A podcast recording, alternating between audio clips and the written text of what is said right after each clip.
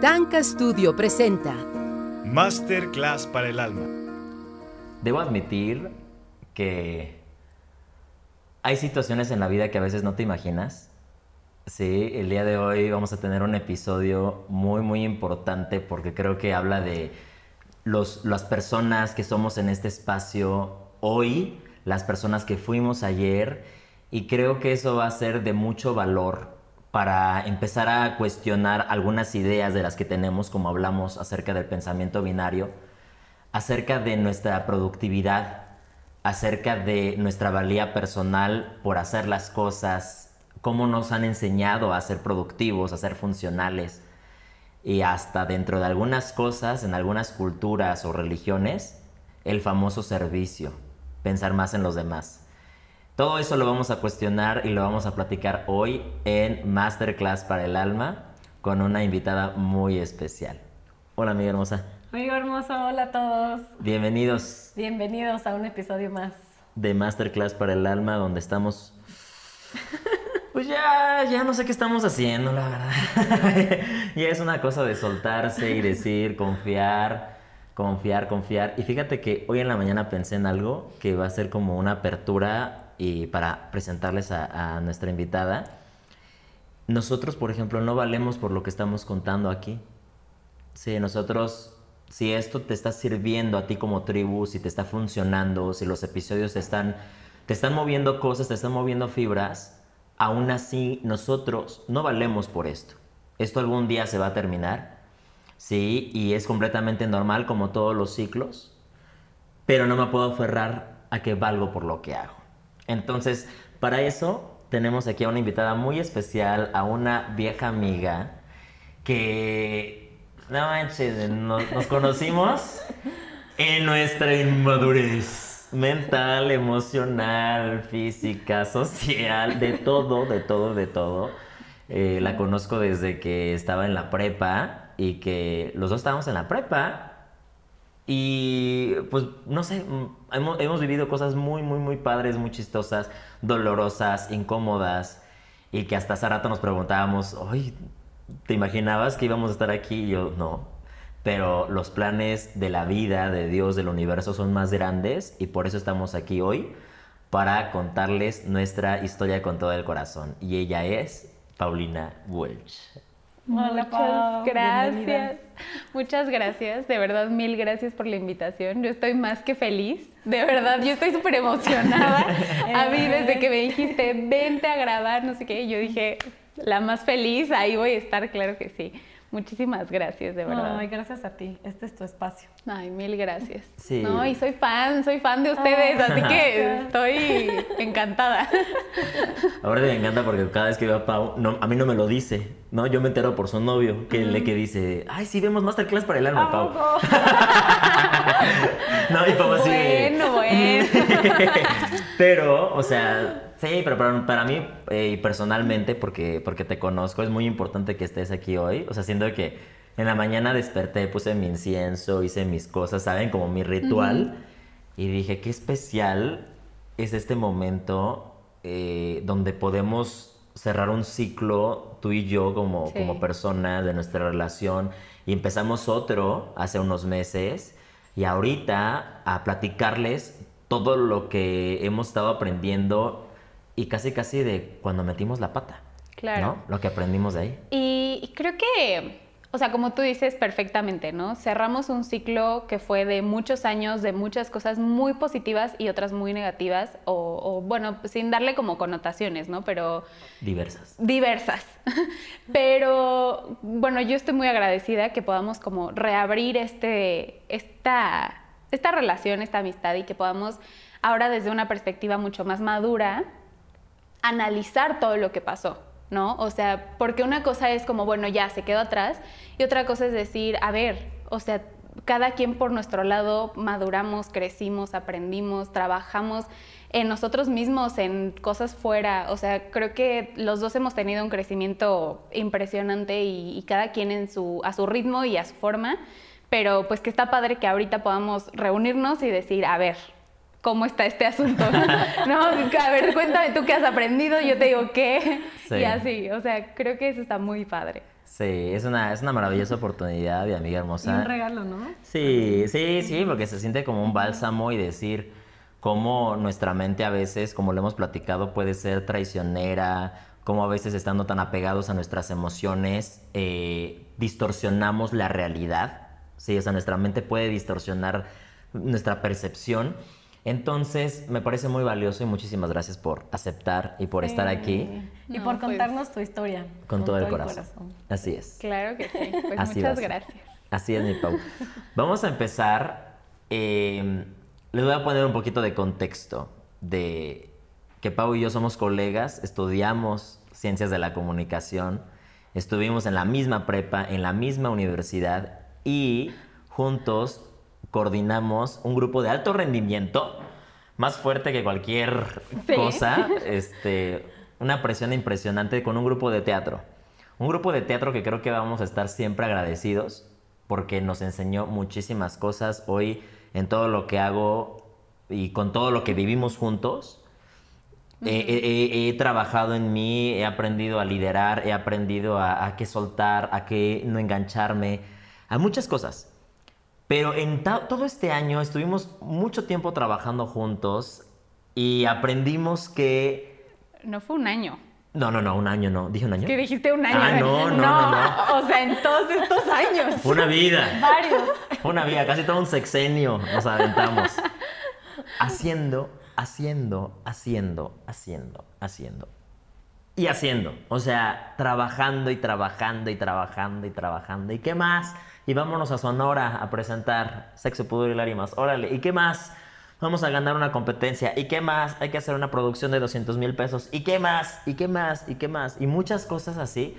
Y que, vaya, ahorita que la veo y ahorita que me ve, creo que nos explotó en algún momento la tacha. Entonces, cuéntanos tu historia con todo el corazón, Pau. ¿no? Estamos, vamos a empezar a hablar acerca de, de la productividad, de cómo, para ti, ¿qué fueron esos años? ¿No? Este, es- ese ritmo de vida en el que te instalaste.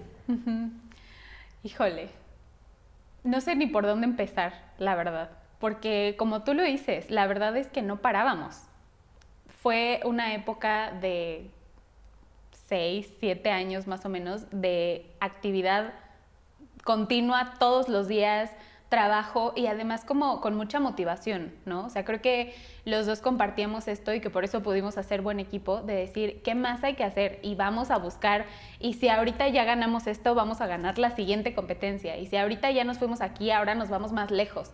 Y, pues bueno, eso fue padrísimo y creo que, como bien decías tú, nos formó de muchas maneras, ¿no? O sea, nos ha hecho parte de la persona que somos hoy, creo que tiene mucho que ver con eso. Pero creo que justamente, como decías ahorita, eh, nos casamos con esta idea de que somos lo que hacemos. Yo, para el momento en el que salí de la carrera, este grupo era grupo de teatro de la universidad. Entonces, una vez que salíamos de la carrera, pues ya, ya no había de otra, no podíamos seguir ahí. Entonces, tú ya no estabas en ese momento. Yo salgo de la carrera y fue como el momento de, ¿y ahora qué? ¿No? O sea, ¿ahora, ¿ahora qué hago? ¿Ahora quién soy? ¿Ahora para dónde? ¿No? Si yo llevo siete, ocho años de trabajar hasta en mis vacaciones y en mis fines de semana y no parar ni un solo día y de repente decir, ya, ya no hay nada, ¿ahora qué hago? Y ahora, ¿cómo me defino? Que eso es lo más importante, ¿no? Em, en este momento, obviamente, yo entré así como en la loquera de que ya tengo que encontrar trabajo ahorita, ¿no? O sea, no había ni terminado la carrera y yo dije, ya, ahorita tengo que tener trabajo. Entonces me puse a buscar por mil lugares, entre que tenía mis exámenes finales, iba a entrevistas, mandaba currículum así a todos lados. En total me contrataron en una agencia. Justo me dijeron, ah, pues sí, empiezas el lunes. Y yo, ay, es que el lunes es mi graduación. ¿Puedo empezar el martes? Sí, sí, sí, claro, vente el martes. O sea, al día siguiente de mi ceremonia de graduación fue el día en el que yo empecé a trabajar. No tuve ni un día, ni un solo día. Y, bueno, llegué, empecé a trabajar, claro, en ese lugar yo estaba súper contenta, era un ambiente como muy escolar también, o sea, habíamos muchas personas de mi edad, hacíamos marketing digital, entonces todo era como divertido y juguetón y así. Em, Después me ofrecen la posibilidad de pasarme a otro trabajo eh, que era así como, wow, ¿no? O sea, el trabajo, una empresa mucho más grande, mucho más estable, con posibilidad de crecer a largo plazo. Yo dije, no, pues ya, o sea, ya alarmé en la vida casi, ¿no? Y, bueno, tomé la decisión de renunciar a este otro trabajo, irme al, nuevo. Y, y bueno, para no entrar en grandes detalles sobre eso, fue ahorita viendo para atrás, creo que fue una buena decisión porque me llevó a mucha reflexión y a mucho cambio, pero yo lo sufrí. O sea, yo sufrí como no les puedo contar.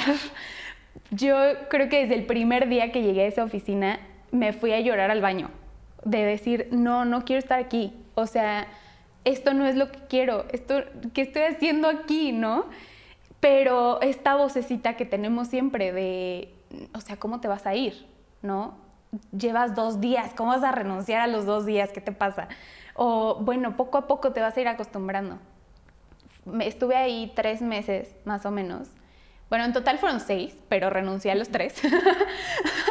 este, y, bueno, en ese proceso yo decía, es que empecé a ir a terapia, lo cual fue parte aguas total.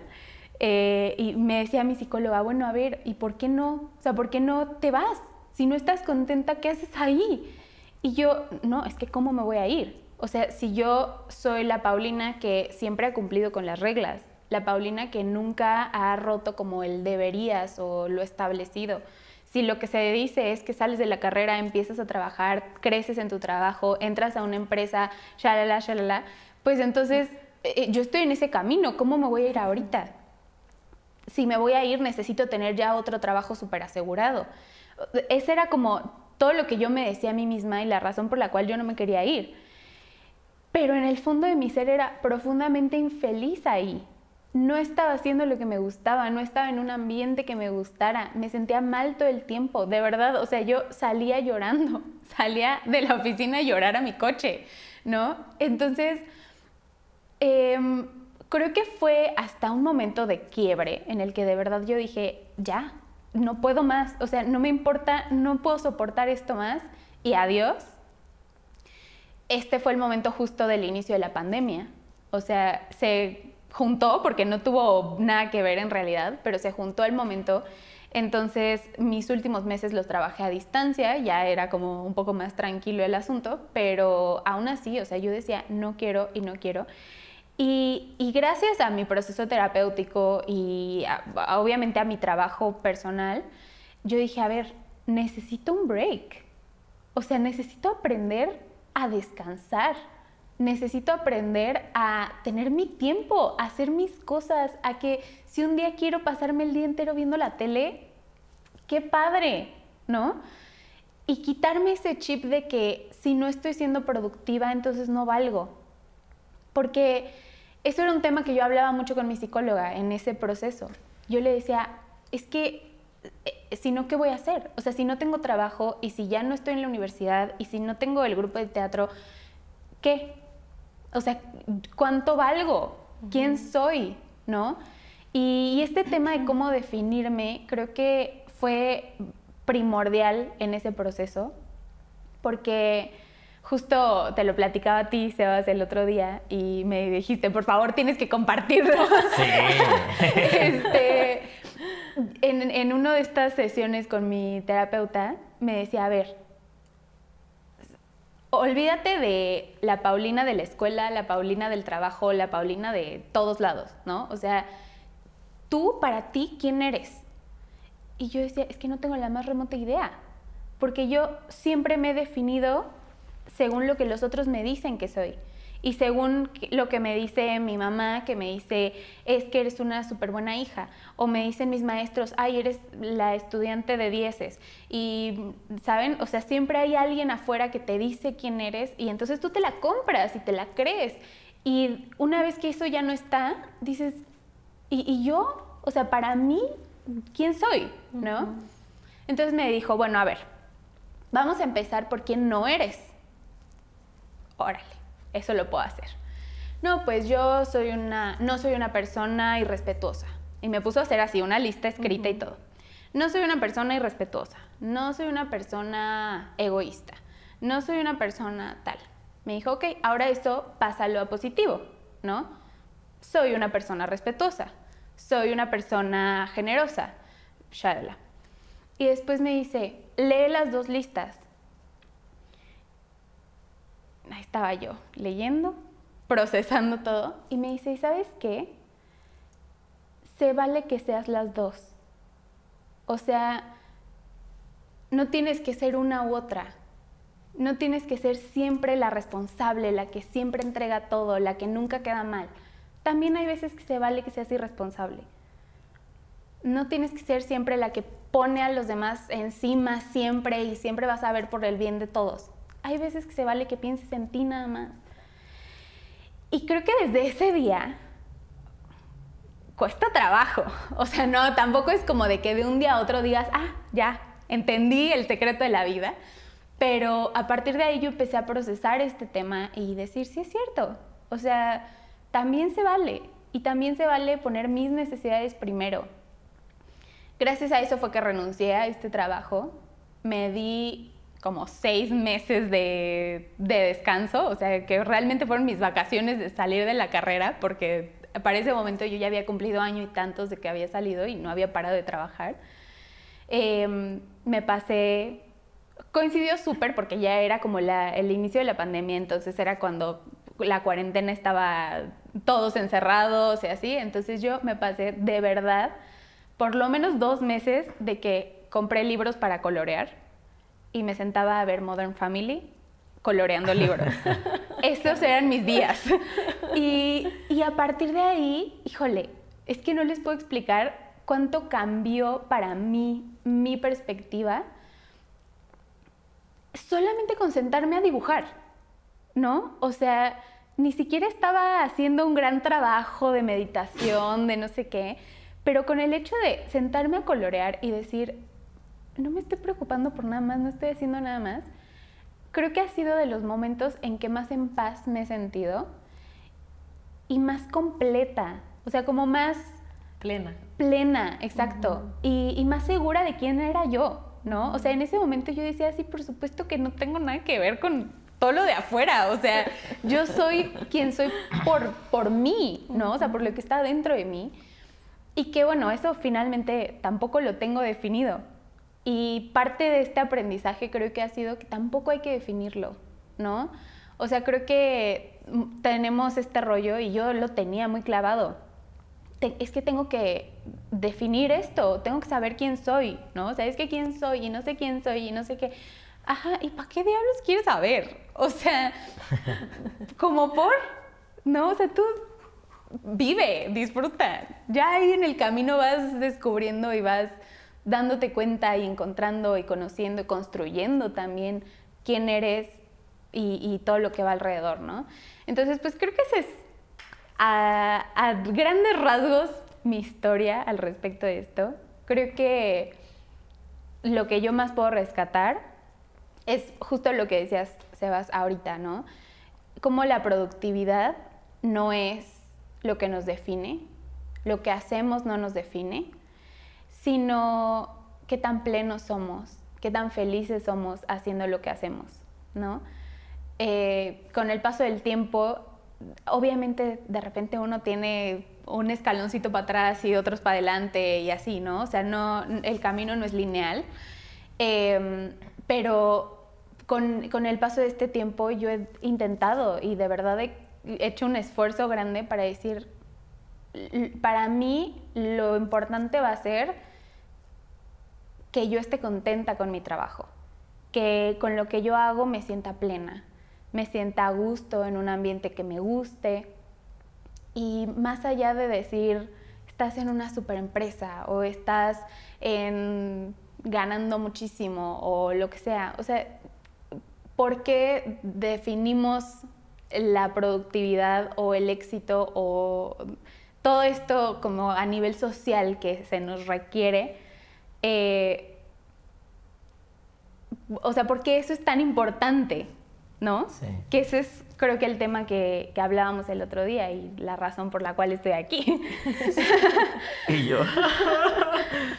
No, y que seguramente ahorita todos los que te están viendo y escuchando, muchísimas personas, ¿no? Se, han de, se van a identificar con tu historia. Yo ahorita me estoy identificando con la tuya, ¿no? Claro. Porque creo que es algo muy social, como bien lo decías, pero también muy cultural, muy transgeneracional, ¿no?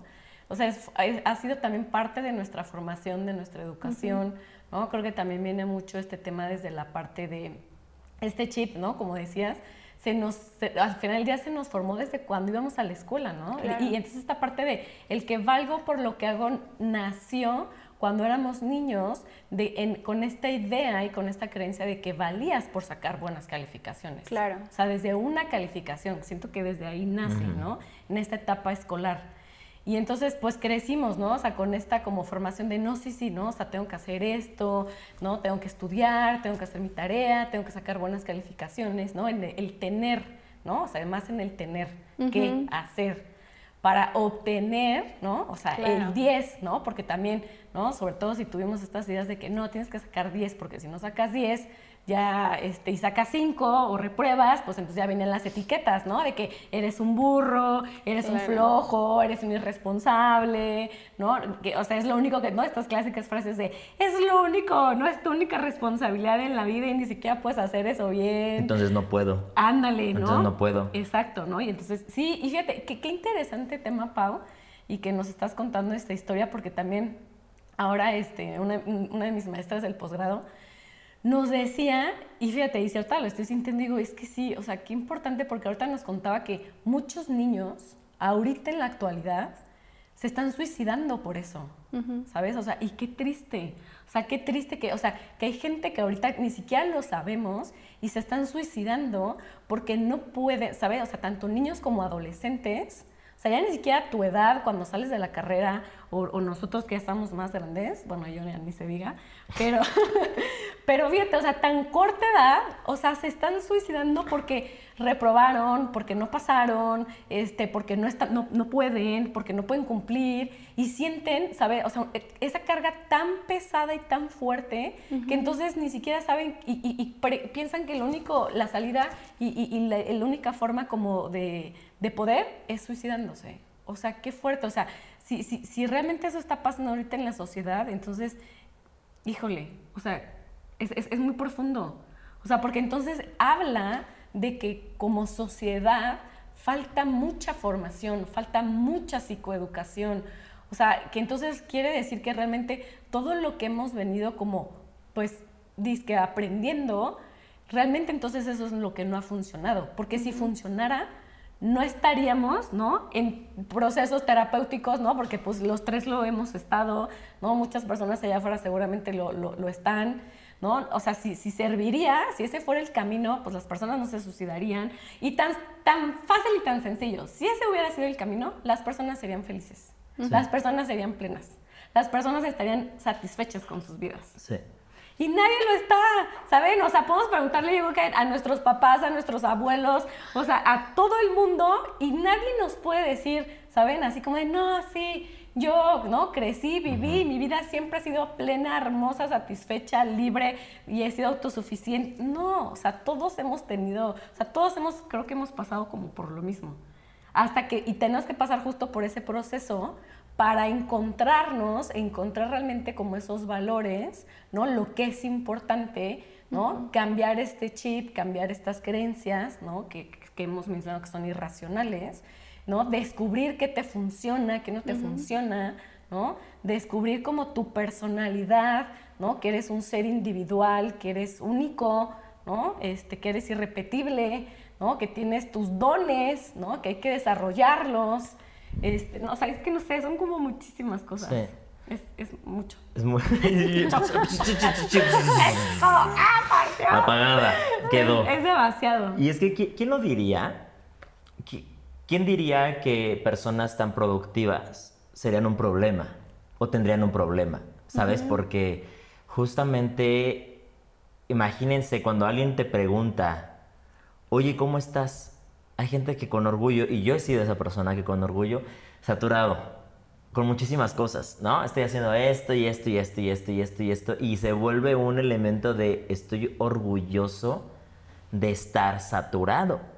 Sí, entonces, por ejemplo, pues si la gente dirá, pues sí, quien estén, eh, sufra de alguna adicción o quien este, tenga una personalidad que le cuesta muchísimo lidiar con las personas, o una persona conflictiva, una persona tal, dices, ah, pues sí, que vayan a terapia, o que no se puede levantar de la cama. Pero una persona que está trabajando todo el día y que lo ves en todas partes, tú dices, ah, huevo, está súper bien.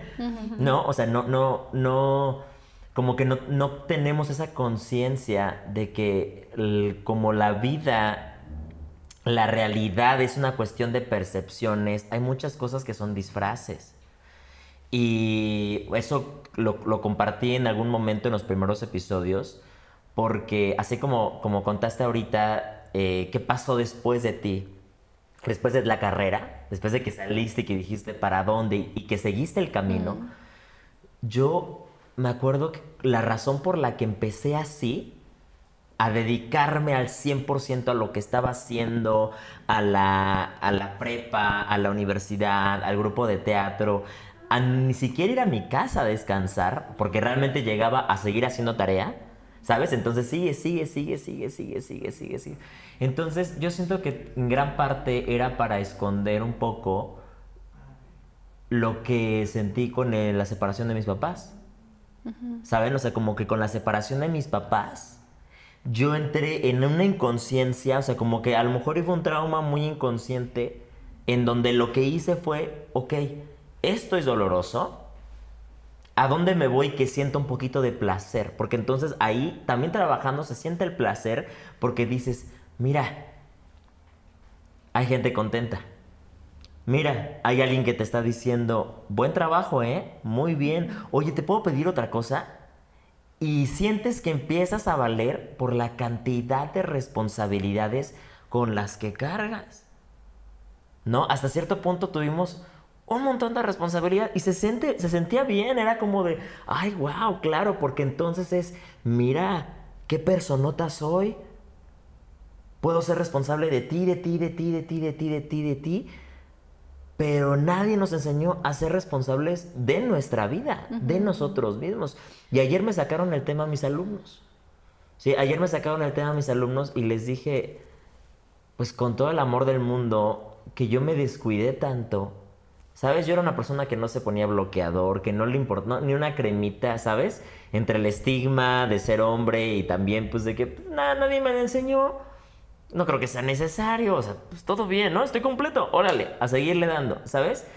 Y me fui descuidando y descuidando y descuidando y entregándome y entregándome y entregándome. Pero después la vida te, cobra una factura. Después la vida te dice, como se los platiqué en el episodio de la culpa, me chingó la rodilla. Y, y, Pau fue una de las personas con las que estuve y que le conté mi terapia. Le dije, Pau, no manches. Adivina qué pasó. Y acabamos llorando, diciendo, sí, no, y vamos a hacer el hombre de la mancha. O sea, cuántas cosas tan, tan, tan bellas. Pero sí, es ese chip. Ese chip hay que ser productivo, eso me hace ser valioso, eso me hace ser importante, porque es más fácil verlo así que hacernos, que observarnos de verdad.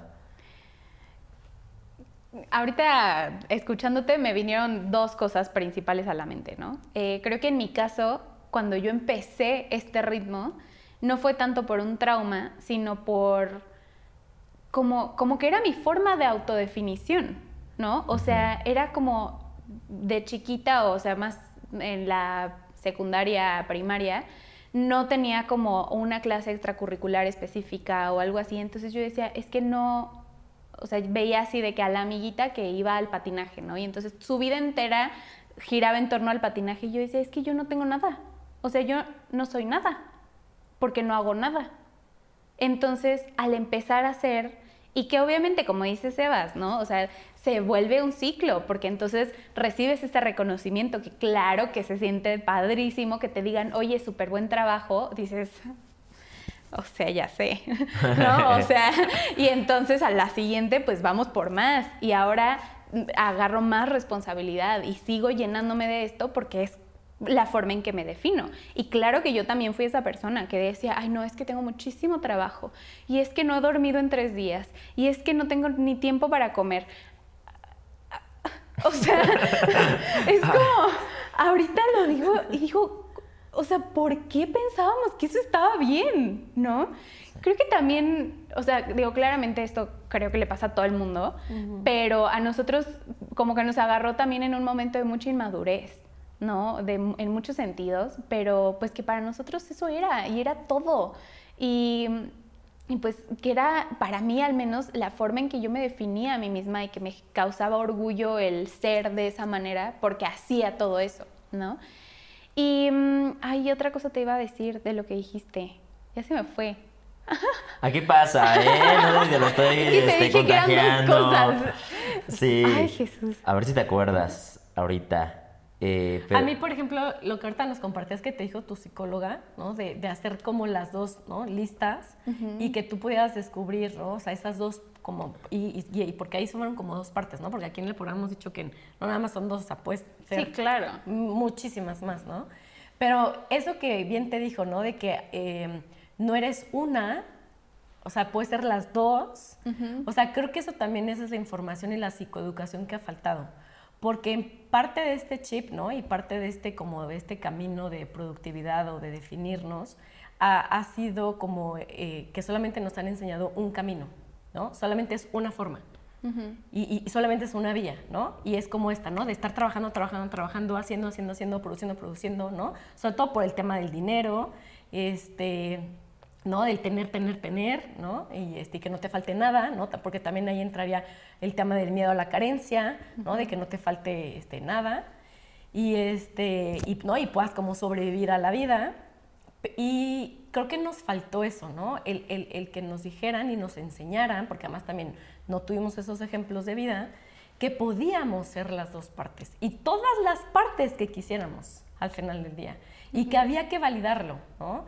Y, y, y, creo que eso es algo que sí hemos mencionado mucho en el episodio que, y creo que es muy importante, ¿no? O sea, volverlo como, o sea, validar todas las partes, ¿no? O sea, porque todo va a depender con qué tan preparado estás para la vida, porque uh -huh. creo que eso es también lo que nos ha faltado, ¿no? O sea, nos preparan para en la escuela, para, ¿no? Para un trabajo, este, ¿no? Eh, pero nos ha faltado como esa preparación para la vida, uh -huh. ¿no? O sea, cómo, cómo, cómo, si vives una experiencia, ¿qué recursos vas a tener para responder a esa experiencia? Claro. Entonces, si te permites y eres, ¿no? Creo que también ahorita estaba recordando que tiene que también que ver con el tema, creo que eso no lo hemos hablado, el yo soy, ¿no? Que en otras filosofías es esta conciencia crística, es esta conciencia elevada, ¿no? El yo soy.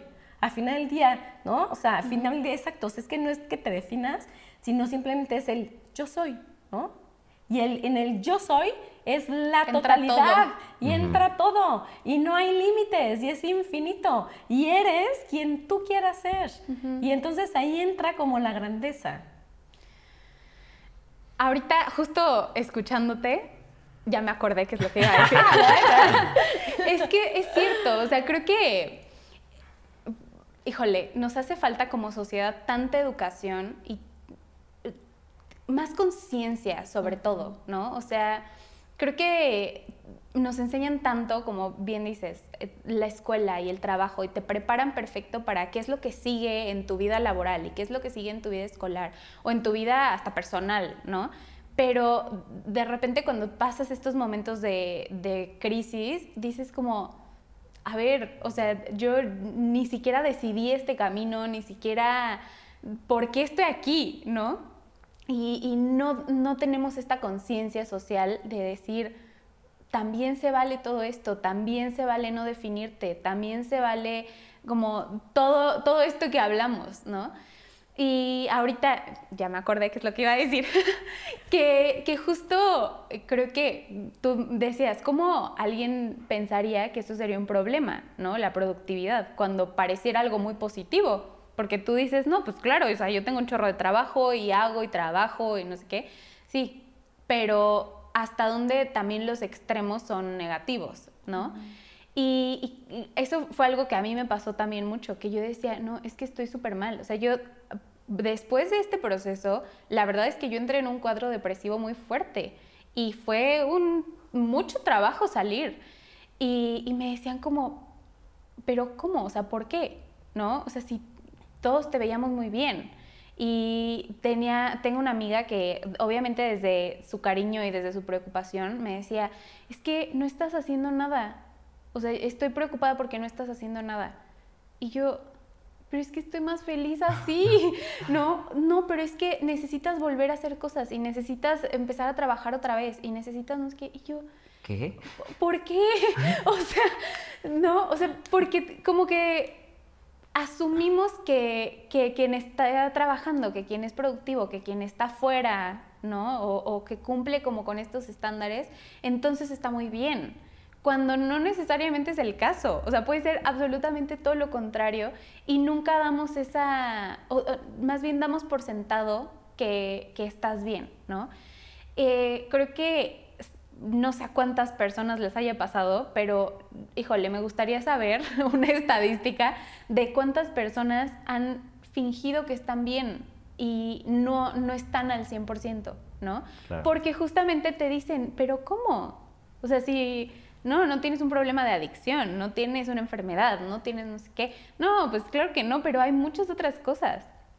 Justo ahorita me vino a la mente, tengo, hace poco que vi a mi familia y tal, ¿no?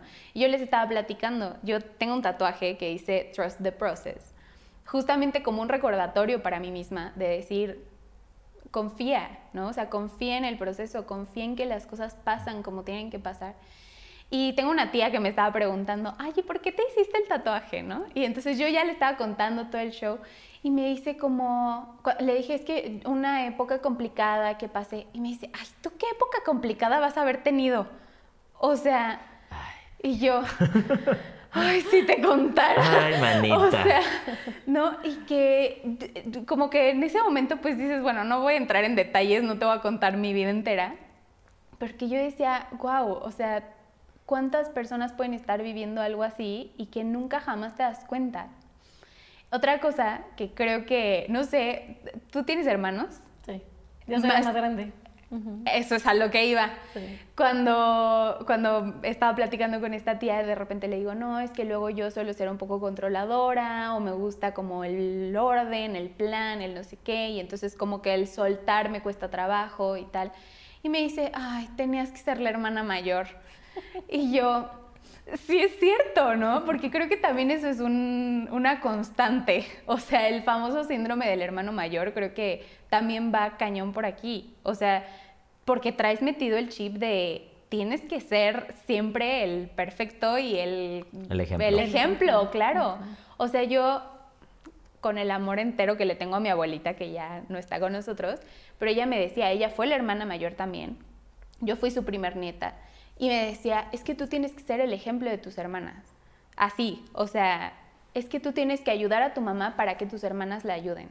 Tú tienes que sacar buenas calificaciones para que ellas también lo hagan. Lo hagan. Uh -huh. Y yo, o sea, claro que eso fue algo que se me quedó grabado en el alma y que hoy en día puedo decir, o sea, entiendo de dónde venía y de su educación y de su historia, pero que para mí ha sido muy complicado quitarme ese chip, porque entonces si yo soy la que está siendo no productiva y yo soy la que está, estoy todo el día viendo Modern Family y dibujando, ¿qué ejemplo le estoy dando a mis hermanas? ¿No? Entonces siempre es como ese, ese chip que traemos también Ajá. bien grabado los hermanos mayores. Sí, es que se, se, vuelve, se, vuelve, como esa creencia fundamental. Claro. Que la, las creencias, hace ratito antes de empezar a grabar el episodio estábamos hablando de que lo que pensamos es lo que sentimos, como siempre lo hemos abordado. Pero imagínate algo que piensas todos los días. Algo que a lo mejor ya ni siquiera lo piensas conscientemente, pero ya está en tu inconsciente, es decir, ya está, uh -huh. es como el virus que ya entró a todo el hardware, ¿sabes? O sea, ya está en todo el sistema nervioso esa creencia y entonces también por eso es, es que sí me siento bien dibujando, coloreando, pero me siento rara. Porque, pero no, no lo piensas ni como que te sientes triste, no, nada más te sientes incómoda porque entonces estás haciendo lo contrario a la creencia fundamental que ya tienes instalada de tengo que ser el ejemplo. Y lo veo claro. como en la película de Encanto, ¿no? Esta uh -huh. hermana, ¿no? La, la, la, grandota que tengo uh -huh. que cargar con todo. Es, esa metáfora sí. es algo impresionante de que ¿por qué tenemos que cargar con tanto peso? Y ahí em- empieza, ya ven, no empieza en el trabajo. El trabajo nada más se vuelve una consecuencia porque ahí empezaron las expectativas. Ahí empezaron a delegarse las responsabilidades. Yo no, a veces sí coincido con lo del hermano mayor, pero en mi vida, más bien, en mi vida, porque yo no soy el hermano mayor. ¿Sabes? O sea, sí tengo otros hermanos, pero tengo una hermana más grande. ¿Sabes? Y si le dejo su lugar, a veces hay cosas que yo no me quiero meter, ¿no? Como que en mi familia digo, no, está bien. Pero veo mucho esto. No, veo mucho esto. O incluso, por ejemplo, mi hermano, mi hermano mayor, Víctor, él eh, hizo muchas cosas iguales que mi papá. ¿Sabes? O sea, como que ahí vas, ahí vas repitiendo y vas aprendiendo. Y ahorita me gustó mucho que dijiste y que comentaron las dos. O sea, si estamos hablando de atrás, vean el sistema escolar. Vean cómo has definido tu vida por cuánto estás avanzando en la escuela. ¿Sabes? O sea, de decir, ay, ¿cómo estás? ¿Ya en qué año vas? Ya voy en segundo, tía. ¡Ay, qué padre! Y ahí ¿Qué vas. tal las Ah, calificaciones? sí, clásico. Entonces, ¿cómo vas? ¿Qué estás haciendo ahorita? Y cómo te están evaluando.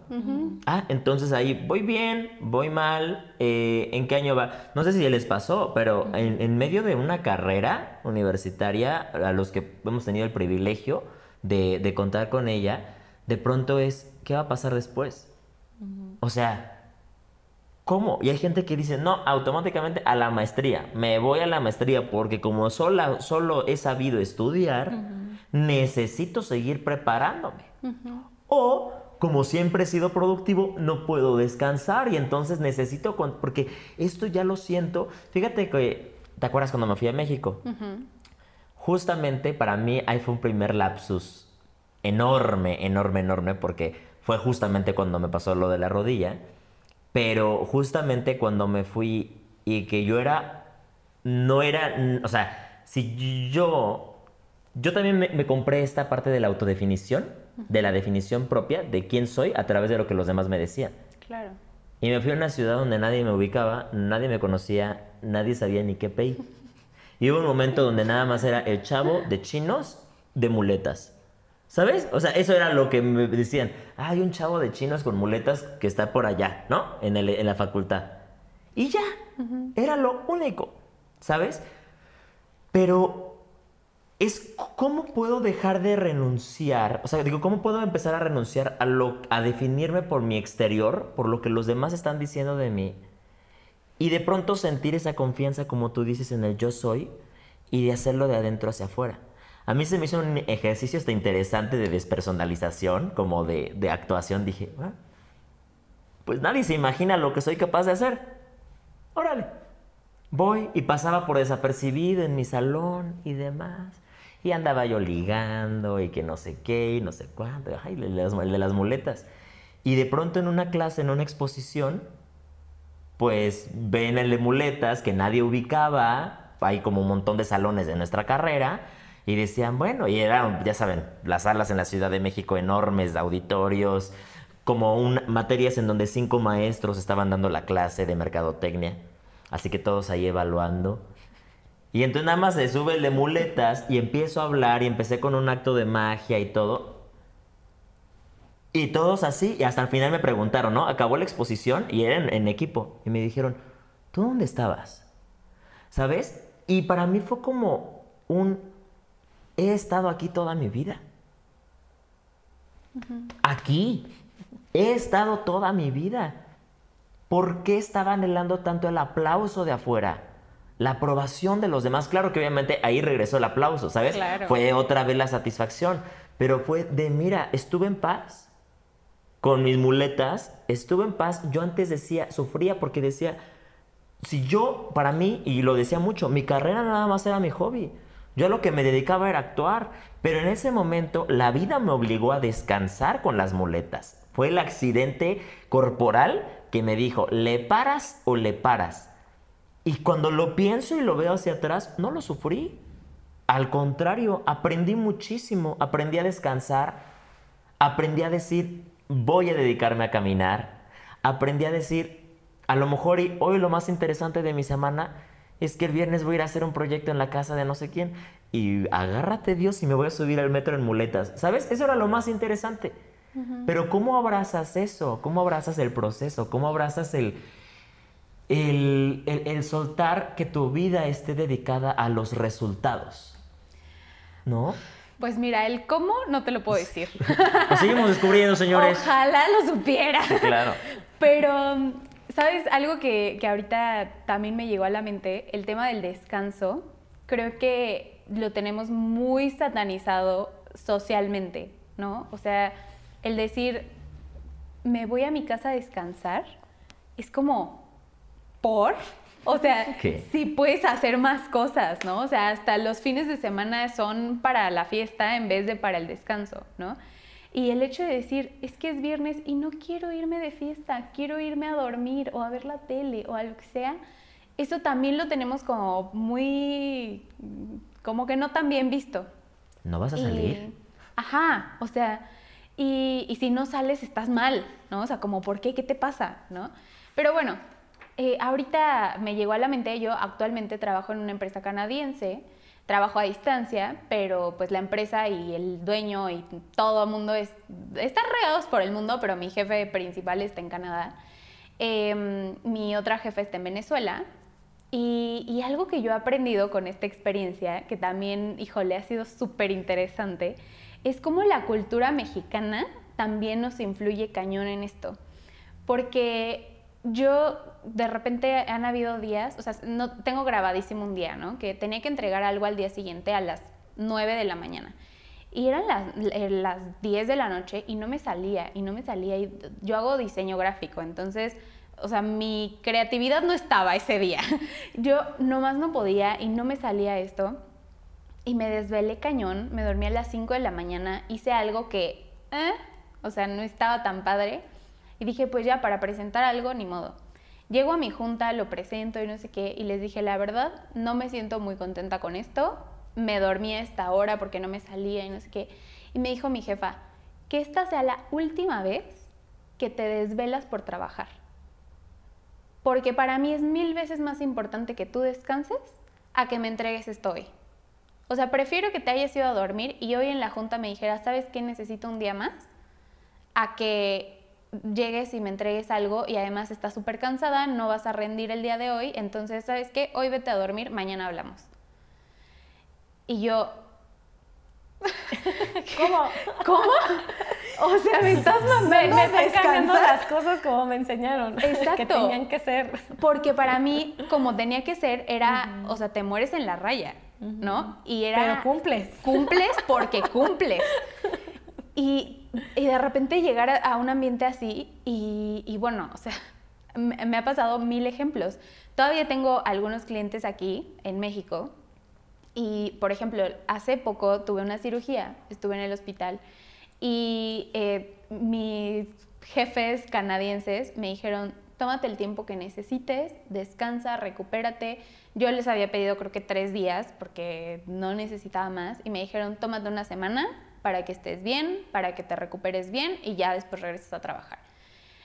Eh, tengo clientes en México que, aunque yo les avisé que iba a estar hospitalizada, me hablaron el día de la cirugía, el día que yo estaba en el hospital para pedirme trabajo.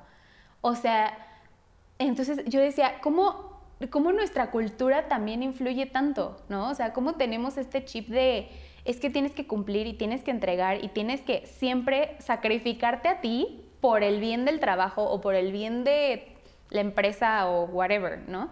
O sea, siempre es yo estoy al último. Y una frase que tiene mi jefe que a mí me encanta y que ojalá todos los jefes tuvieran esta filosofía, decía, es que yo cuido a mi gente para que mi gente cuide a mis clientes.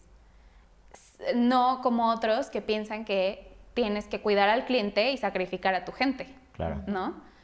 Y también esto, o sea, para mí ha sido un aprendizaje y ha sido un proceso de adaptación a decir, sí es cierto, también me merezco descansar, también me merezco recuperarme de una enfermedad o de una cirugía, también me merezco decir, oigan, hoy no puedo, ¿no? Hay veces que es que hoy no me sale, mi mente está en otra cosa, hoy estoy distraída o estoy cansada o se vale también decirlo. Y no siempre tenemos que aguantar y aguantar y aguantar, porque creo que eso es algo que también yo hacía, o sea, soy la primera en decir que lo hice. Yo me aguantaba, o sea, yo iba a la escuela porque igual que Sebastián, o sea, yo iba a la escuela al teatro, ¿no?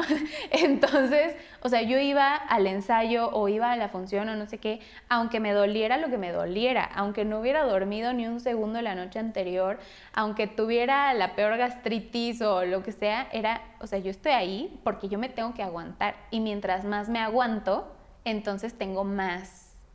Eh, Mérito.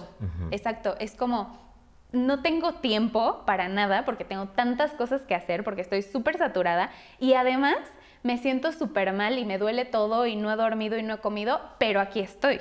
Entonces es como doble palomita, ¿no? O sea, y, y ahorita lo pienso y digo, qué enfermo, ¿no? O sea, ¿por qué yo pensaba así? ¿Por qué yo pensaba que eso era algo positivo? El, el sacrificarme siempre y el siempre poner mi bienestar al último. O sea, ¿por qué hacemos eso?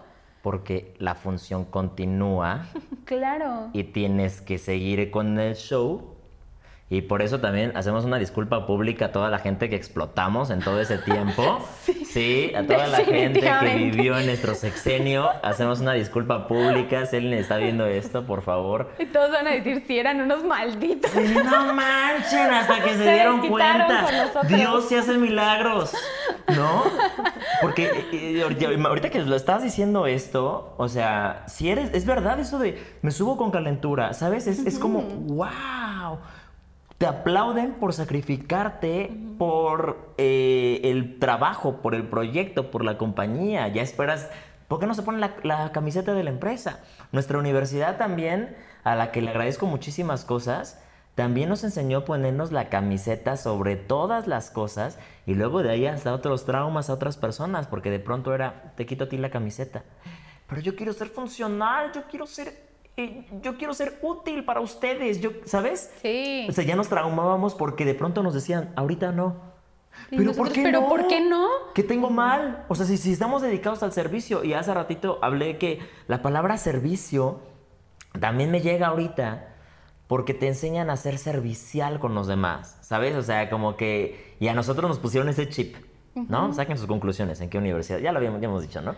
Pero de pronto es servicio, ¿sabes? Ser, sirve a los demás, sirve a los demás. La, la famosa frase, quien no sirve para... ¿Cómo es? Quien no vive para servir, no sirve para vivir. Y entonces ya traes ese chip. Y mira, para mí ese es un tema, em, o sea, no tan radical, ¿no? Porque yo también creo mucho en el servicio, o sea, yo creo que también quien tiene la posibilidad de ayudar y de servir, pues creo que es parte de nuestra responsabilidad como comunidad, como seres humanos, de hacerlo, ¿no? Y dar lo que podamos dar.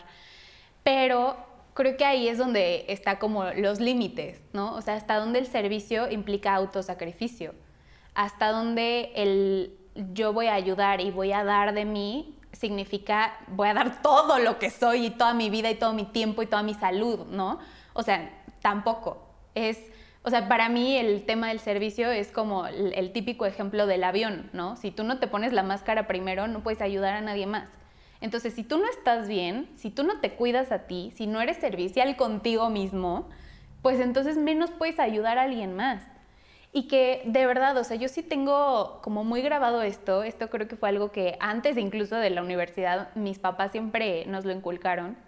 Era como, o sea, en medida de lo que puedas, siempre es parte de nuestra responsabilidad social compartir algo, dar algo, ¿no? Y ya sea físico o ayuda o lo que sea que, que pues podamos nosotros apoyar, pero siempre, siempre, siempre lo que esté en nuestras manos, no, no más. Lo que te cueste, ¿no? Exacto, no es cueste lo que te cueste, no es me muero para que tú estés bien, no es me ahogo para ponerte a ti la máscara, ¿no?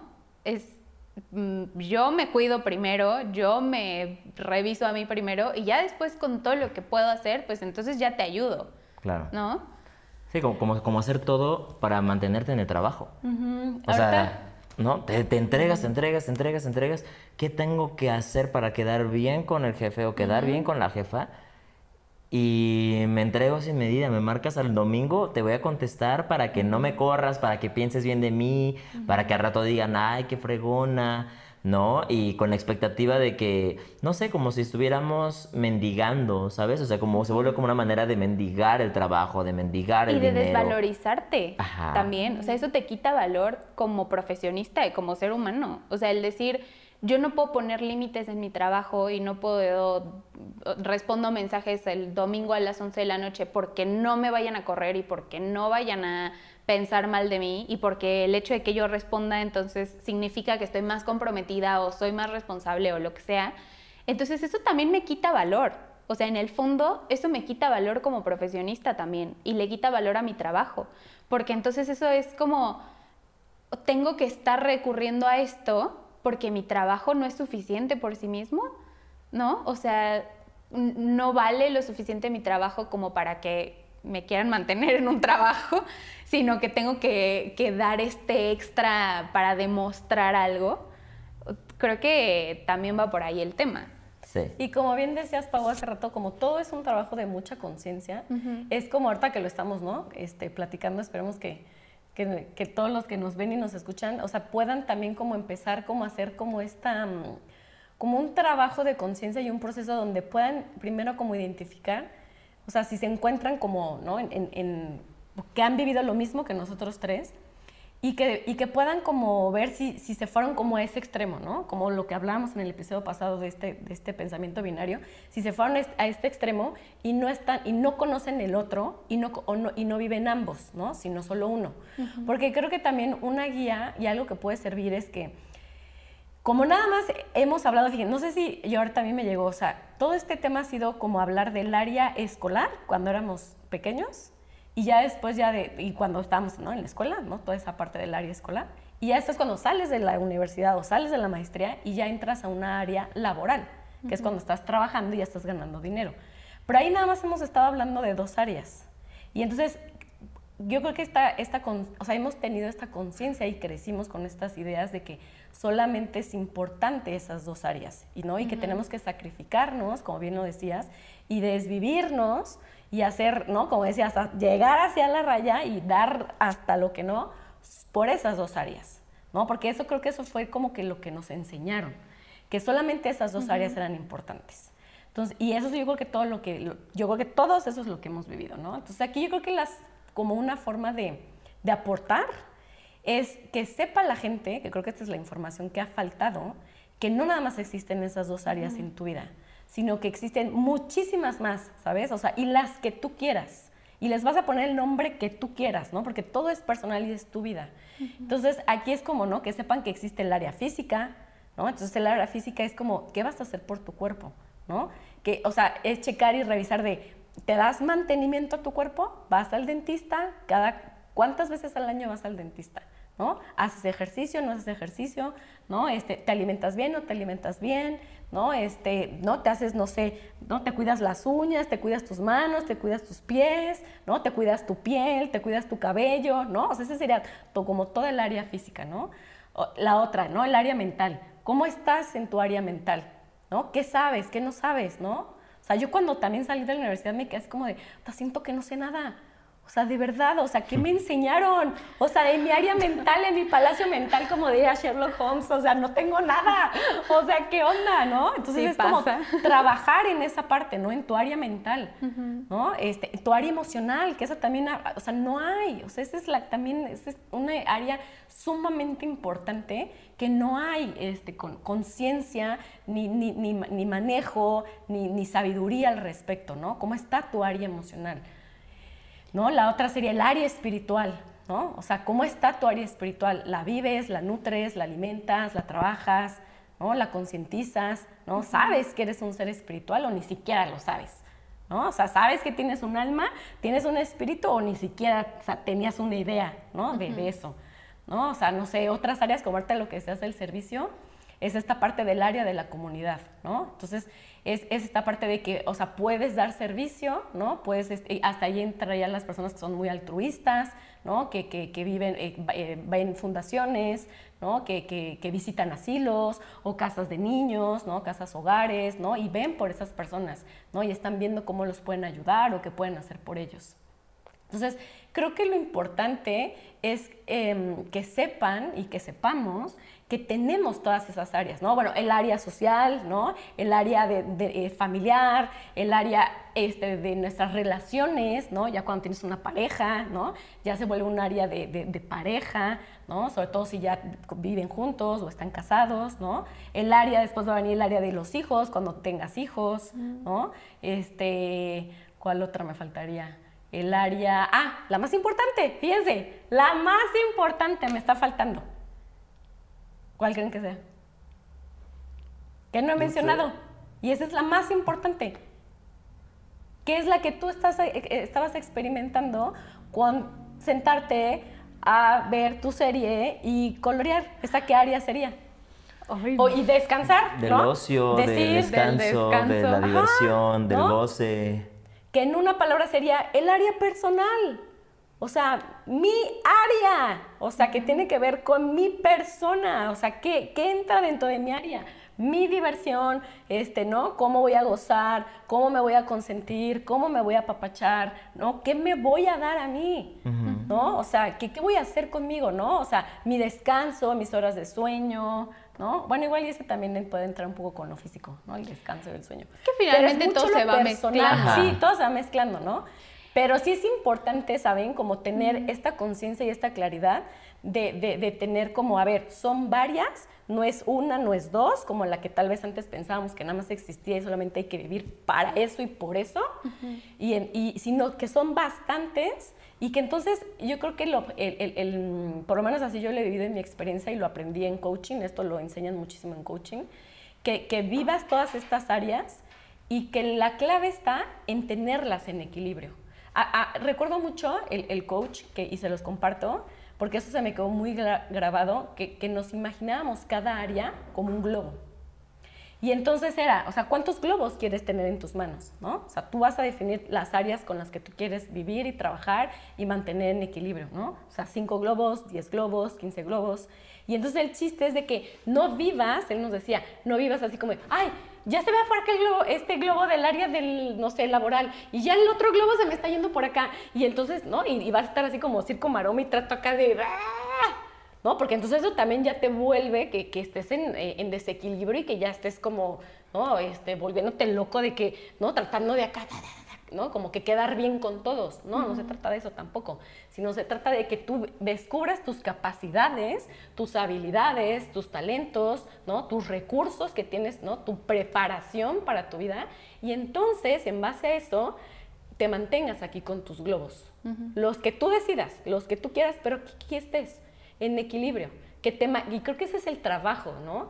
Este diario, ¿no? Continuo el mantenernos en equilibrio en todas nuestras áreas. A mí algo que me ha funcionado mucho a partir de ahí es hacer, em, tener como un calendario y como una agenda, ¿no? Y tener como mis metas de este, corto, mediano y largo plazo, ¿no? Y hasta por año, o sea, yo lo tengo hasta por meses. A ver, en enero voy a hacer esto, en febrero esto, ¿saben? O sea, o sea eh, no en, así en cada mes o sea, voy así de esto, o sea, eh, este, no sé, en marzo me toca dentista y a los seis meses otra vez dentista, ¿no? Eh, nosotros las mujeres, ya sé que en diciembre me toca ginecólogo. Ah, entonces voy, ¿saben? O sea, planeando y anotando todo para mantener, eh, o sea, todas mis áreas en ese equilibrio. Y como, como siento por lo, por lo, menos en mí que eso me ha llevado justo a lo que dices al principio, ¿no? A que en todo, o sea, haciendo una revisión de mi vida completa, hoy yo puedo decir que gracias a esa como a esas habilidades que he estado desarrollando para mi vida, eh, hoy me siento autorrealizada, hoy me siento satisfecha, hoy me siento plena, hoy siento que estoy eh, viviendo la vida que yo quiero vivir, hoy a mis 40 años. Porque, ¿no? El otro día me preguntaban, este, si tuvieras, ¿no? Así como un, alguna fórmula o algo para regresar el tiempo, ¿a qué época quisieras regresar de tu vida? ¿no? No sé, a los 30, a los 20, a los 10, a los 5. Y mi respuesta fue no, a ninguna. O sea, ahorita, este es mi mejor tiempo, esta es mi mejor época, esta es mi mejor vida, porque hoy estoy viviendo realmente como quiero vivir. ¿No? Entonces, creo que a mí, yo les comparto eso porque a mí eso es algo que a mí me ha funcionado muchísimo, o sea, porque yo no lo sabía.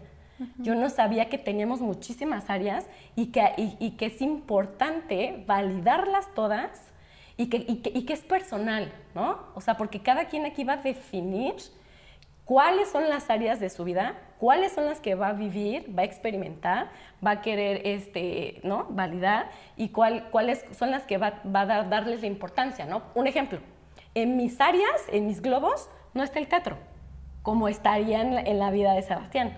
¿no? O, o, en el tuyo, por ejemplo. ¿no?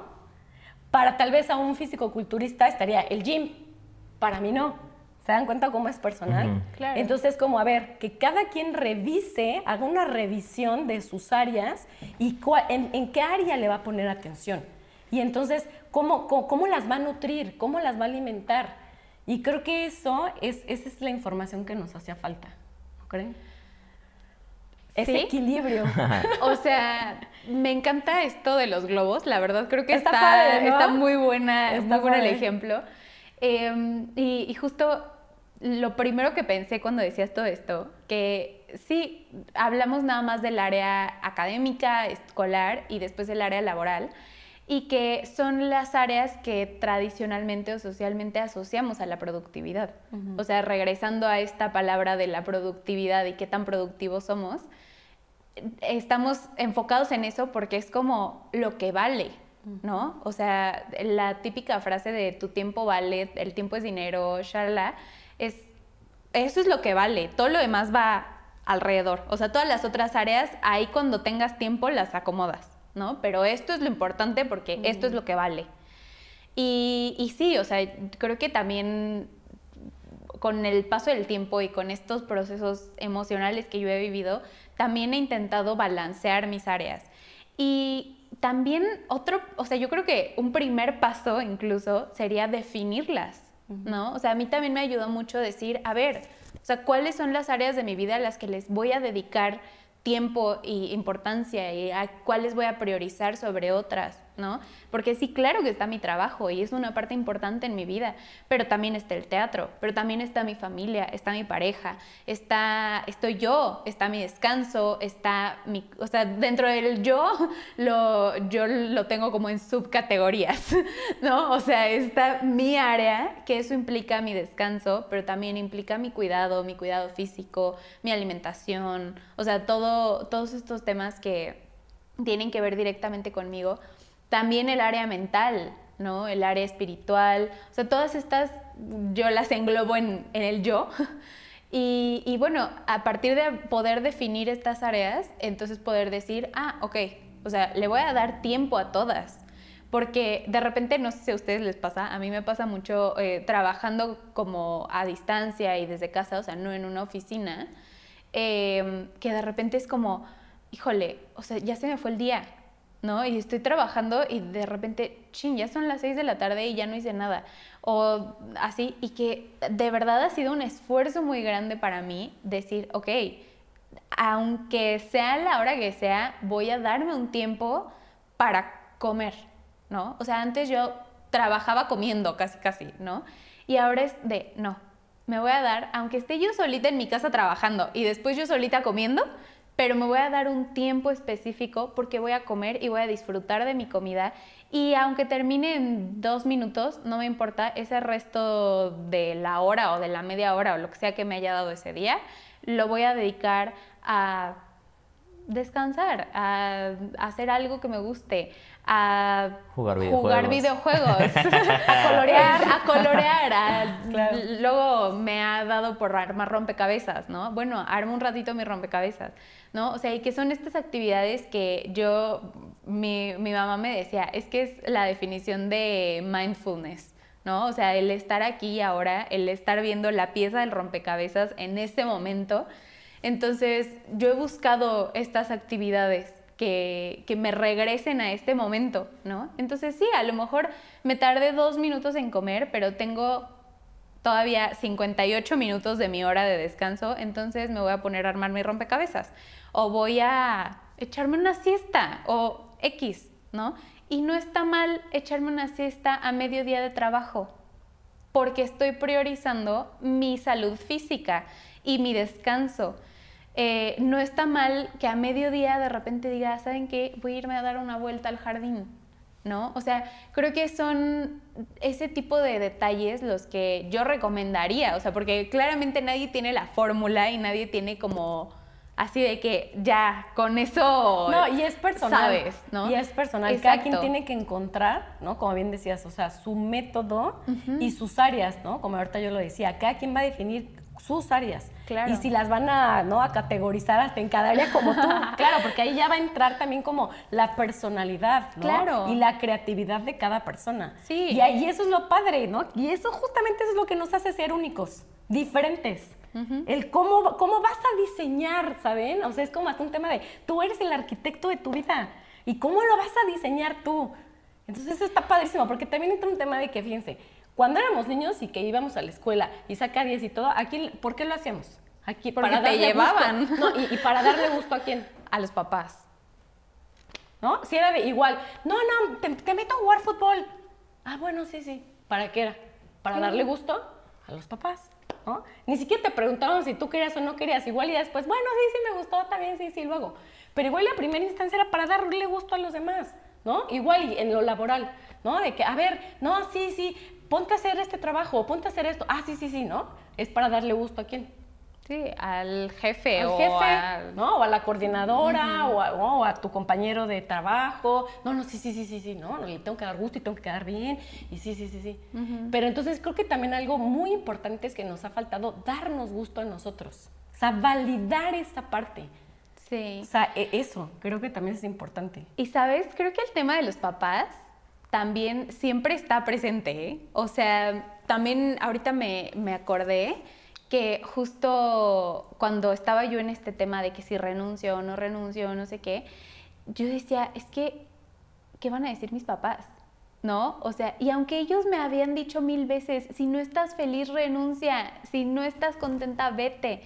Yo era como, es que la imagen que tienen ellos de mí es más importante que la imagen que yo tengo de mí, ¿no? O sea, la imagen que ellos tienen de la niña responsable que sigue reglas, que además siempre ha tenido en orden su vida, que un día diga, estoy hasta el no sé qué de esto y me voy y me doy seis meses de descanso. O sea, yo decía, es que, ¿qué van a decir? ¿No? O sea, creo que también siempre está esa, esa opinión, por no decir juicio, porque no necesariamente es un juicio, ¿no? Pero siempre está ese tema presente. Sí. Sí, es una opinión y tiene que ver con la parte de la valoración externa. Claro. que, ¿no? O sea, que, que- y digo, no nada más de papá, sino de todos los que nos decían, ¿no? Y entonces, eh, aquí lo que tú dices es la valoración interna, ¿no? O sea, ¿qué tanto te vas a valorar tú a ti? ¿Qué tanto te vas a reconocer? ¿Qué tanto te vas a dar gusto? ¿Qué tanto te vas a dar impo- importancia? Y ahí también entraría esta parte de la conciencia, de decir, a ver, ahorita ya en este punto de mi vida, a ver, ¿a qué le voy a dar más importancia? ¿A lo que piensen los demás o a lo que piense yo de mí? ¿Voy a hacer lo que dicen los demás o voy a hacer lo que yo quiera hacer? Y ahí entra mucho el tema de elecciones. ¿Qué decisiones vas a empezar a tomar tú, contigo, en tu vida?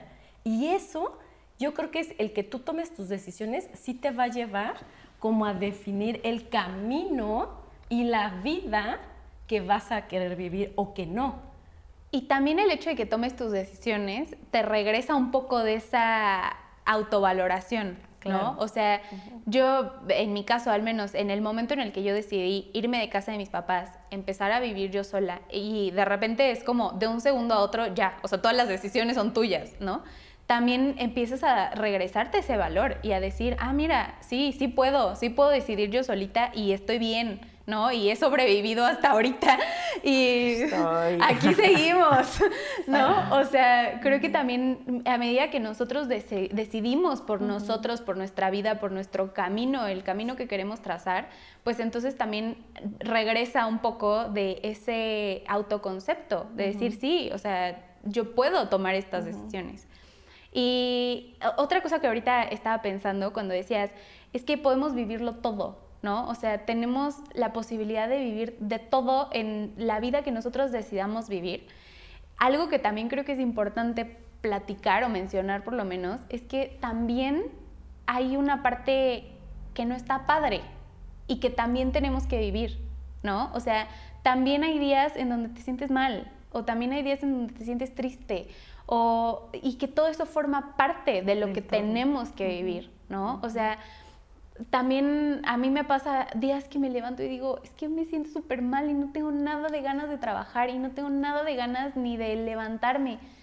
También, o sea, también es parte del proceso y también es parte de, aceptar este proceso de la vida, ¿no? O sea, y de aceptar que la vida tiene sus matices, justo como decían en, un episodio anterior, este, para que vean que sí los escucho.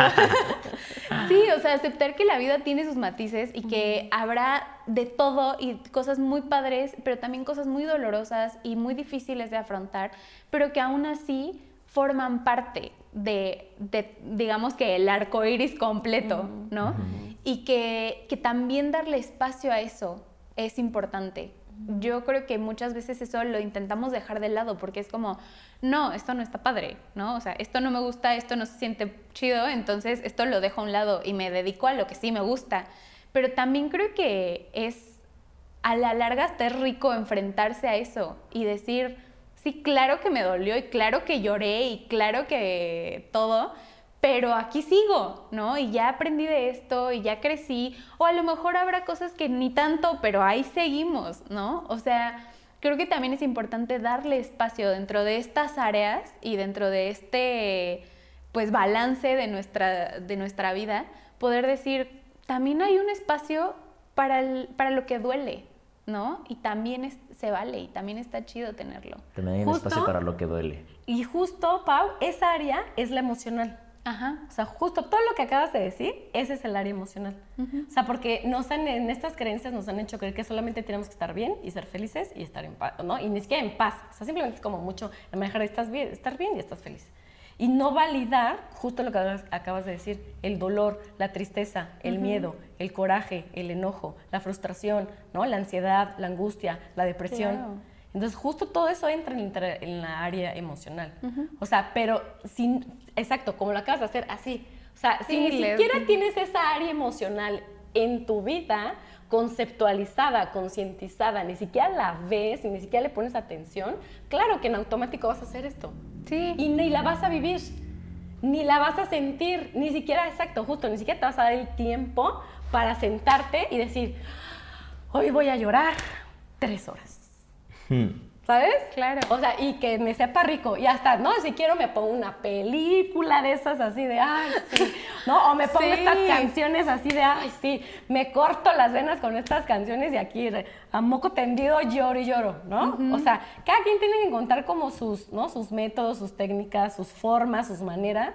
De, de, de, en esta área específicamente hablando de la emocional, de, de, sentir sus emociones, porque eso creo que lo hemos platicado mucho durante todo nuestro programa que esta área no, no le hemos validado. O sea, ha faltado mucha validación y mucha conciencia de esta área emocional. Y que la gente justo le tiene miedo a sentir. Sí. Y yo ahorita siento mucha presión. O sea, ya me abrumé. Tranquilo, Seba, sí, tranquilo. Yo ya, Chuck, córtale. No, o sea, me, me, abrumé porque a, lo mejor y, y, soy diferente porque a lo mejor y no, yo no puedo planear tanto como antes. No, ves que antes hacíamos planes anuales y, planeabas, planeaba todo, todo, todo. Una vez Sebas tenía un calendario que era, o sea, de el techo al piso, de ese tamaño, con un cronograma específico. O sea, así de planeador era. Exactamente.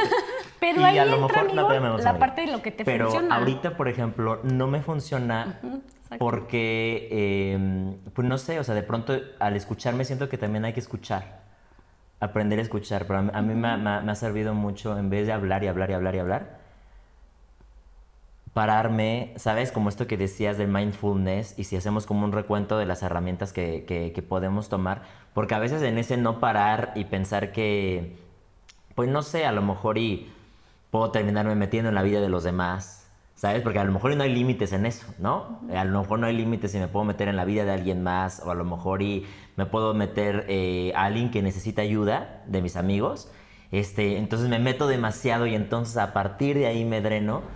Y no sé, siento que, que eso de escuchar, como en esta parte de meditación, ¿sabes? De decir, ¿qué estoy pensando? ¿Qué escucho? ¿Qué pienso? Terminé de dar una clase hace la semana pasada y me pusieron mis viejitos una canción de la guerra y nos la aprendimos. Y no sé por qué llegué a, su casa y, o sea, me puse a berrear, pero no lo pude ni planear ni pensar porque me acuerdo mucho de una persona a quien quise muchísimo, que era un cuate que, al que todo era estructura, ¿no? Eres arquitecto y entonces todo con escuadra y con reglas y todo. Y algo que a él le gustaba de mí era que yo le decía, oye, ¿y si pruebas vivir la vida a mano alzada?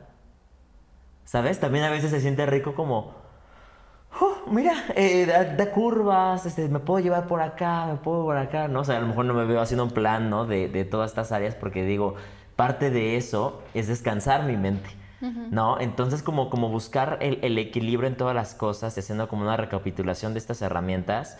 Qué, qué bendición que hayas podido a través de la lista hacer este pensamiento binario por escrito, porque eso fue lo que hiciste, soy esto, no soy esto, y que ese pensamiento binario te permitió abrazar el área gris. Y parte de las razones por las cuales eh, empezamos a platicar esto hace unos 3, 4 días fue porque justamente yo le decía a Pau, ¿no? O sea, me siento, o sea, a veces te sientes raro de estar contento con la vida que tienes porque no estás aspirando a más o ahorita no estás poniéndote como una meta, a ver, ¿y qué sigue? ¿No? O sea, me acuerdo que siempre es de, ¿y qué proyecto sigue? Hoy no sé. Hoy a ciencia cierta no sé qué proyecto sigue, solo sé que estoy bien, que eh, estoy cuidándome, que mi rutina, que hay cosas que van a parar, que ahorita, por ejemplo, estoy viendo, ¿no? Este, terminando este mes, terminando un show que va a pasar en abril, tengo ganas de que las dos semanas de, de- Semana Santa Ayer estaba viendo Airbnb en, en Morelia. O sea, dije, me voy a ir a Morelia, que es una de mis ciudades favoritas. ¿Sabes? O sea, como darme ese espacio. Y algo que también a veces este, empezar a resignificar el descanso como el descanso en, en sí como un hecho a lo que necesitas para cargar pila. ¿Sabes? Porque ahí otra vez empieza. Necesitas descansar para cargar pila y otra vez. Entonces sigue siendo lo más importante el trabajo. No, no, no es para cargar pila. El descanso es porque ya te lo mereces. Las vacaciones no son un lujo. Sí, y obviamente aquí y nos podríamos extender tres horas más si habláramos del privilegio. No, porque pues desgraciadamente, desafortunadamente tiene que ver con la conciencia, con el privilegio que tenemos. Eh, porque pues hay personas que no pueden, van de decir, dejar de trabajar por el amor de. Dios. O sea, ¿cómo creen? O sea, estas son discusiones que pueden tener ellos, pero nosotros no, si no, no, ¿cómo? Claro, no, y créeme que eso, cuando yo tomé la decisión de dejar de trabajar un tiempo, justo yo decía, es que qué privilegio tan grande. O sea, el hecho de yo poder decir, vivo con mis papás y todavía dependo de ellos, entonces no tengo la necesidad ahorita de trabajar. Yo sé y me queda más que claro que no todo el mundo tiene esa posibilidad. A lo mejor no en todos los momentos de la vida, todos, pero hay gente que nunca, ¿no? O sea, ¿cuántas personas desde chiquitos empiezan a trabajar y no paran? Y creo que eh, hablando de este tema y pensando en, en todas las realidades posibles en, en esto, creo que no siempre los caminos son los mismos, ¿no? O sea, a mí, gracias a la posibilidad que yo tuve, me funcionó este camino. Y gracias al privilegio de tener a mis papás que me apoyaron y que me dieron ese, ese tiempo. Pero no siempre es ese camino, ¿no? O sea, hay veces que ese camino tiene que ser completamente interno y no tiene que estar regido por si estás trabajando o no, pero también estés trabajando y en donde estés trabajando siempre está la posibilidad de tu conciencia y de tu mente estarla trabajando y estarla cuidando, ¿no? Y que creo que esa es la única clave, o sea, estés en donde estés y de la forma en que sea, de las maneras, como decías, lo que funciona para cada quien, porque realmente cada persona tiene sus caminos y tiene sus formas y podrán ser súper diferentes o similares, pero siempre va a haber diferencias.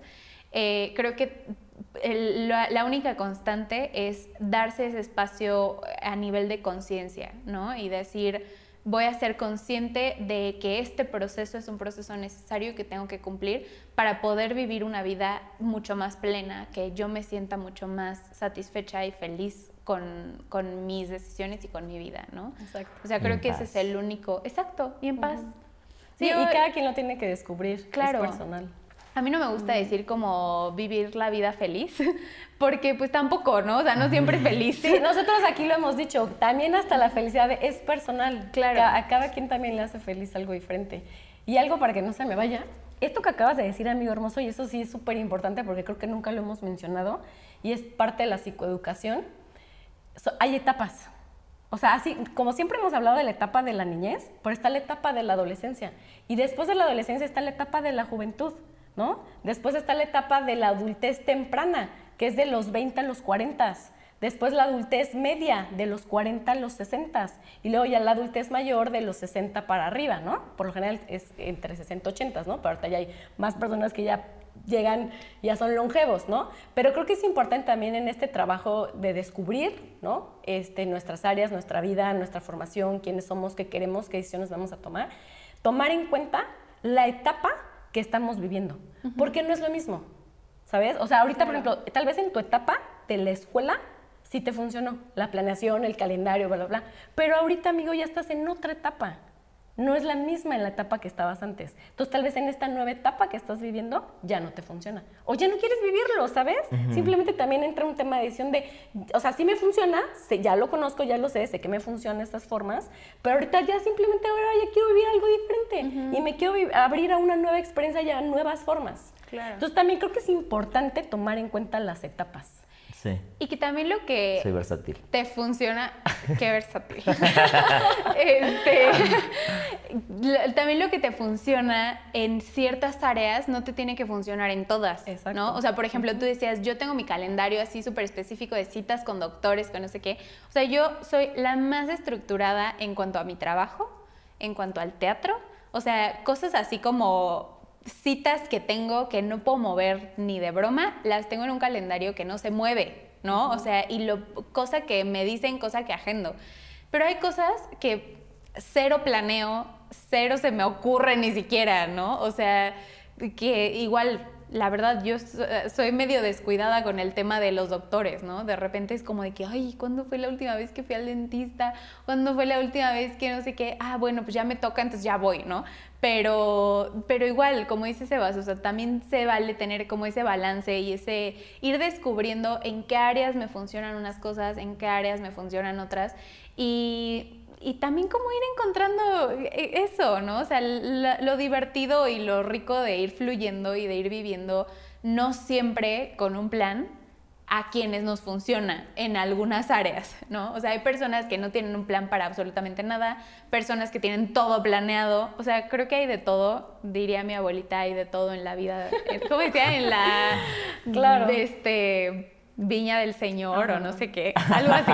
Este, o sea, hay de todo, entonces creo que pues es aprender a conocernos, Exacto, aprender a disfrutarnos exacto. aprender también a darnos chance, ¿no? O sea, para mí mi, mi frase favorita ha sido esa, o sea, date chance. Date chance de conocer, de experimentar, de construir, de deconstruir y de volver a construir, ¿no? O sea, creo que a veces nos tomamos la vida muy en serio y, cuando decides verla desde una perspectiva un poco más ligera, es decir, nada es tan grave, nada es tan eh, tan grande como lo podemos ver a veces, pues entonces como que también uno encuentra un poco más de paz. Sí, date chance. Date chance, date el espacio. Date chance, date tiempo, date el espacio, date permiso, Ujú. porque muchas veces no nos damos permiso. Y a mis alumnos a los que ayer, ayer me preguntaban para, para empezar a concluir, me decían, oye, ¿cómo me conozco más? ¿No? O sea, porque les he hablado así de la Uy, importancia manito. que es conocerte. Y me preguntan, bueno, de pronto casi casi divido el grupo, a ver quién le ha rogado a una persona y le ha dado ansiedad este, y no renunciando a un proyecto y medio grupo. Y quiénes a la primera dificultad han renunciado y cortan la relación y cortan esto, la otra mitad. Y yo, vean, estamos en modos pilotos automáticos, este, y ya les dije los nombres y todos así. Y entonces me dice una persona, ¿pero cómo? Pero es una persona que quiere aprender rapidísimo, ¿no? Y entonces, ahorita esa es como la respuesta. El date chance, date el espacio, date el permiso, suelta la escuadra, toma la escuadra, porque también depende de los modos de aprendizaje, de la hay, hay gente que es muy estructurada, hay gente que no. Creo que todos tendríamos que vivir la totalidad en su momento. En algún momento todos tendríamos que tocar todos los colores, porque si me sigo quedando en el negro, por más, por más que diga que está padrísimo desde el negro ver la vida y chido los colores, pues no, o sea, finalmente ahí es donde descubres todo lo que eres. Entonces, qué, qué bonita forma de, de, ponerlo, como date chance, la, la, la vida un poquito más ligera este, respíralo, si ahorita te sentiste una persona que a lo mejor y puede contar con ese privilegio, Obviamente nosotros no es que tengamos la vida resuelta, ¿eh? Y que no tengamos que trabajar, pues no, obviamente. Ojalá. Y este, y ya por ejemplo, ahorita ya no nos dio el tiempo ni el espacio de hablar, por ejemplo, de la carencia y pero ese es otro tema enorme, ¿no? Hablar de la carencia, del miedo a la carencia y es una cosa completamente distinta que a veces por eso trabajas tanto, a veces por eso este, te saturas y terminamos en un burnout porque dices, eso es lo más importante para mí, ¿no? Este, porque necesito vivir, pero entonces empiezas a vivir desde el miedo y por lo mismo desde que haces todas las cosas desde el miedo, solo estás pues abriendo escenarios, espectros en ti que no, pues que nunca te van a dar ese, eh, que nunca te van a satisfacer. Como decíamos el otro día, o sea, uno trabaja y trabaja y trabaja para darse una buena vida y ni siquiera vives esa vida, ¿no? O sea, ni siquiera la puedes disfrutar porque estás todo el tiempo trabajando, ¿no? O sea, creo que ese es tema para otro día. Me vuelven a invitar porque está muy bueno el tema. Porque, híjole, la verdad es que también ese está súper relacionado, pero otro día lo platicamos. Otro, día con más calmita para dejarlos un poquito con hambre. ¿eh? Pero regresamos al equilibrio, ¿no? Sí. O sea, hay que vivir todo y buscar siempre nuestro equilibrio, ¿no? Y, yo creo que al, vivirlo todo vamos a desarrollar muchísimos recursos en todas las experiencias y, yo creo que cada experiencia es el regalo que nos da, ¿no? El descubrir si, este, si, si, si, si lo que sé me funciona o no me funciona o si lo aprendo a hacerlo de una manera diferente, o si no sé nada y entonces ya adquiero un nuevo aprendizaje y un nuevo recurso, una nueva habilidad, un nuevo talento. Entonces, creo que, digo, ajá, es como darnos chance a vivir, ¿no? a experimentarlo todo, ¿no? y ya salirnos tal vez de estos moldes ¿no?